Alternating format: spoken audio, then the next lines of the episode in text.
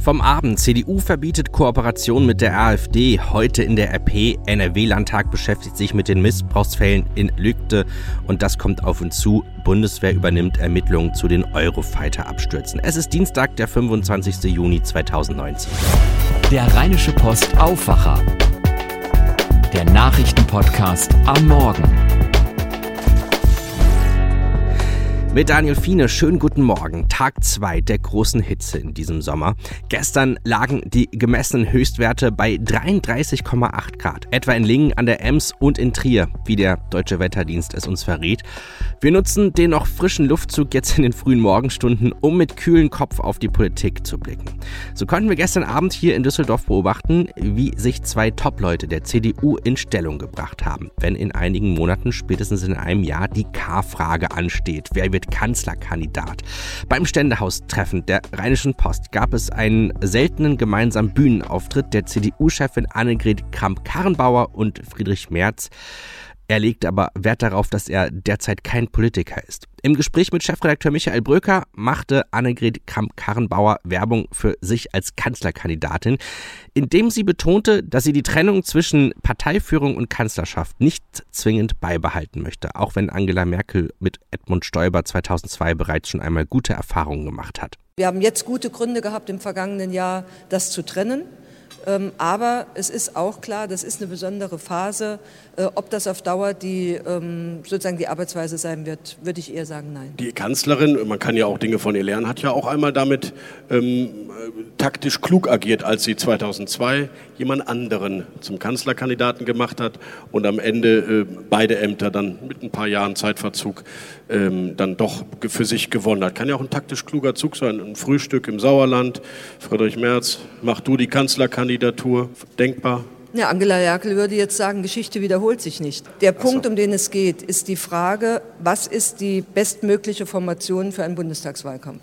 Und was sagt Friedrich Merz? Er erklärt, warum er nicht glaubt, dass die Große Koalition bis zum Jahresende hält. Wir erleben ja zurzeit eine SPD in einem bedauernswerten, desolaten Zustand und ich meine beides ernst. Ich habe keine Freude daran, dass die SPD sich in diesem Zustand befindet. Ich glaube, unabhängig von jeder parteipolitischen Präferenz, die jeder hat, kann niemand Freude daran haben. Wir müssen ein bisschen aufpassen, dass wir nicht in denselben Sog hineingeraten. Und die Fliehkräfte in dieser Koalition sind ja unübersehbar. So, und insofern ist meine Vermutung, und die teile ich auch mit vielen Menschen in diesem Lande, die sagen, das wird über den Jahreswechsel hinaus nicht gut gehen. Wenn es gut geht, umso besser.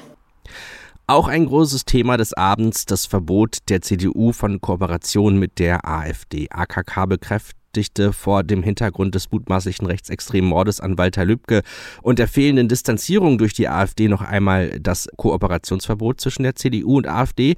Sie kündigte sogar juristische Schritte gegen Teile der Partei ein, die sich nicht daran halten wollten. In einer solchen Situation mit Walter Lübcke vor Augen, wirklich ernsthaft davon zu reden, die CDU könne mit der AfD zusammenarbeiten oder koalieren oder kooperieren, das ist aus meiner Sicht nicht hinnehmbar. Ich kann das für mich nicht vereinbaren. Deswegen haben wir heute noch mal gesagt, ich habe dazu auch die Unterstützung des Bundesvorstandes bekommen, dass wir unseren Justiziar des Bundes, die Justiziare der Länder noch einmal zusammennehmen, dass wir die Möglichkeiten, die wir heute schon haben, über die Satzung, über das Parteiengesetz, also die Frage, wo können wir möglicherweise über die Landesebene, über die Bundesebene eingreifen, wenn äh, ein entsprechender äh, Beschluss nicht umgesetzt wird, wenn gegen den Parteitagsbeschluss von Hamburg verstoßen wird.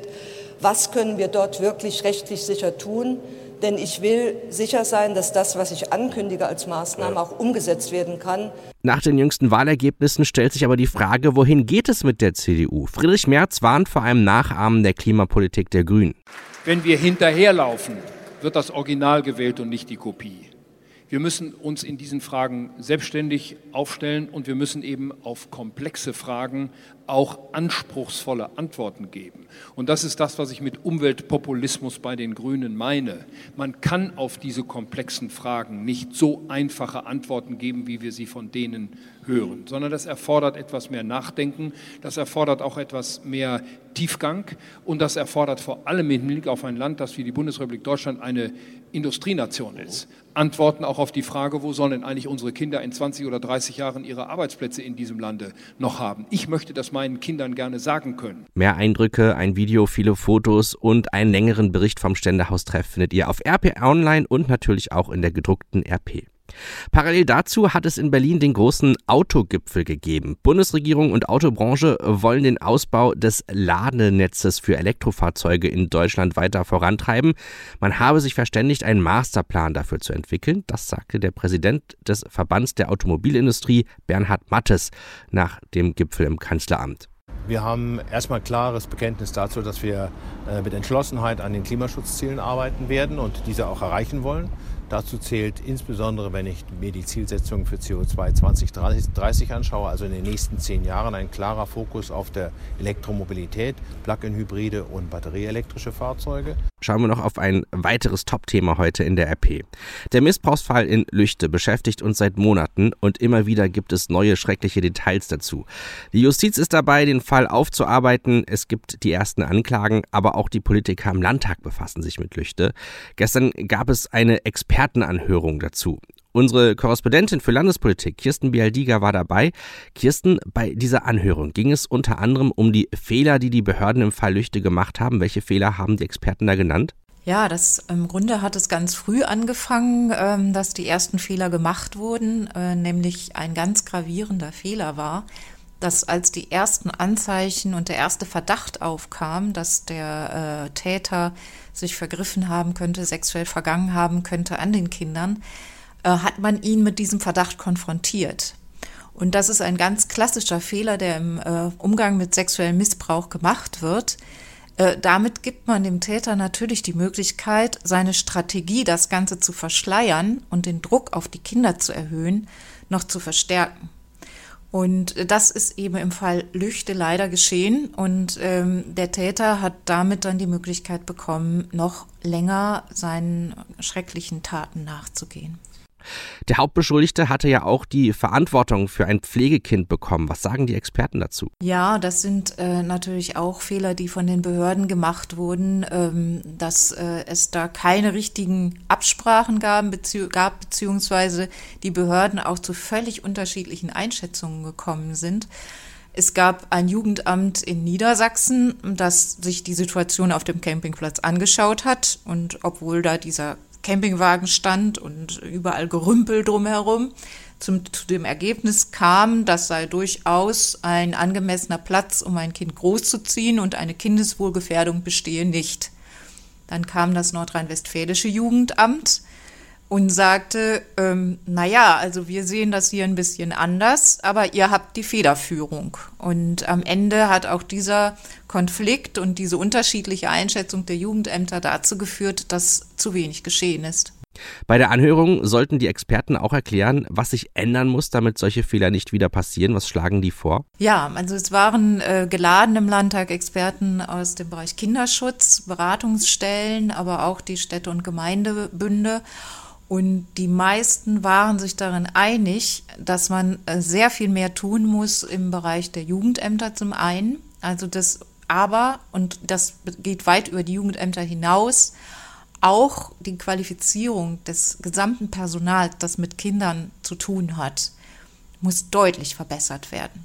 Es gibt in den Studienfächern für soziale Arbeit, für Pädagogik keinen eigenen Bereich Kinderschutz oder sexuelle Gewalt, sodass die meisten Pädagogen, wenn sie erstmals damit konfrontiert werden, mit, auf, sich auf völliges Neuland begeben und überhaupt nicht wissen, was sie tun sollen, wie sie vorgehen sollen. Und das ist eine Sache, da waren sich alle einig, das muss sich dringend ändern. Der zweite Punkt war, es muss sehr viel mehr vom Land getan werden, äh, es muss sehr viel mehr Geld geben.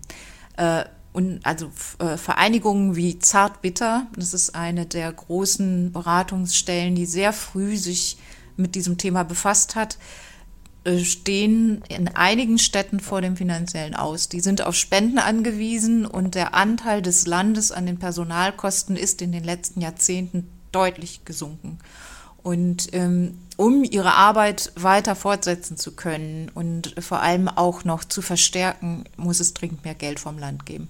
Siehst du denn in der Politik auch ein Bewusstsein und den Willen, dass sich tatsächlich etwas ändert? Ja, das ist vielleicht das eine, was der Fall Lüchte bei all seiner Schrecklichkeit auch äh, Gutes mit sich bringt, dass es jetzt dieses Bewusstsein gibt.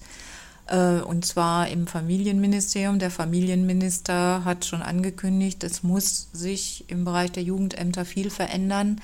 Die Schulministerin hat das auch schon äh, gesagt und auch der Innenminister hat eingeräumt, dass er sehr lange das Thema unterschätzt hat, wie auch seine Vorgänger ähm, dass man da einfach nicht genug hingeschaut hat, dass man dieses Thema völlig unterschätzt hat. Vielen Dank, Kirsten. Und den ausführlichen Bericht von dieser Expertenanhörung im Landtag zum Fall Lüchte, den lest ihr heute in der Rheinischen Post.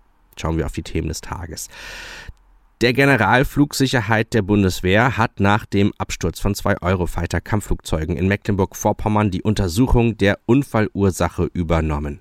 Dazu gehöre auch die Auswertung der Flugdatenschreiber beider Maschinen, sagte ein Sprecher der Luftwaffe. Ostseewellenreporter Alexander Sud, weiß man denn mittlerweile schon mehr, wie genau es zu diesem Zusammenstoß kommen konnte? Nein, das ist noch völlig unklar und wird auch derzeit noch ermittelt. Klar ist nur, die beiden äh, Eurofighter sind um 14 Uhr etwa am Fliegerhorst in Lage gestartet zu einer Übung. Insgesamt waren es drei Maschinen, sind dann über der Mecklenburgischen Seenplatte geflogen. Es ist also südlich von Lage und dort gab es dann am Himmel diesen Zusammenstoß. Und wie ging es dann weiter? Beide Flugzeuge sind abgestürzt. Äh, die Piloten konnten sich mit dem Schleudersitz retten. Trotzdem hat einer der Piloten dann ja nicht überlebt. Der zweite konnte aus einer Baumkrone gerettet werden, kam ins Krankenhaus. Der dritte Pilot, quasi das dritte Flugzeug, was mit am Himmel war, hat die ganze Szenerie beobachtet, hat dann natürlich über Funk Bescheid gegeben, wo diese Absturzstellen sind. Und dementsprechend begannen dann sofort die Einsatzmaßnahmen von Polizei und Feuerwehr.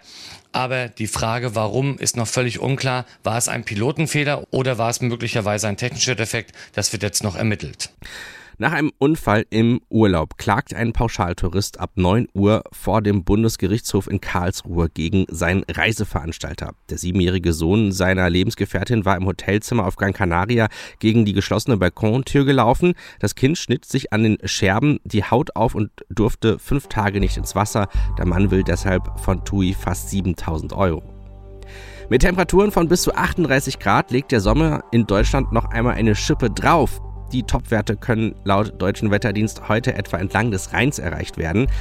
Äh, wenn ihr etwas Abkühlung sucht, dann seid ihr im Norden besser aufgehoben. An der See werden Werte um 29 Grad erwartet. Schauen wir aber erst einmal auf die Temperaturen hier für Düsseldorf. Schon ab 14 Uhr erwarten wir hier 35 Grad. Deutlich heißer wird es aber wohl erst einmal nicht. Ab 20 Uhr gehen die Werte langsam runter. Ab 23 Uhr dann auch endlich mal wieder unter 30 Grad. Und äh, den kühlsten Punkt der Nacht, in Anführungszeichen, gibt es dann um 5 Uhr in der Früh. Dann erreichen wir 22 Grad. Morgen gibt es maximal 31 Grad, also ein bisschen weniger. Donnerstag geht es nochmal runter auf 26 Grad und dann zum Wochenende knacken wir nochmal die 30 Grad. Das war der Rheinische Postaufwacher für heute. Mein Name ist Daniel Fiene. Habt noch einen guten Tag. Mehr bei uns im Netz www.rp-online.de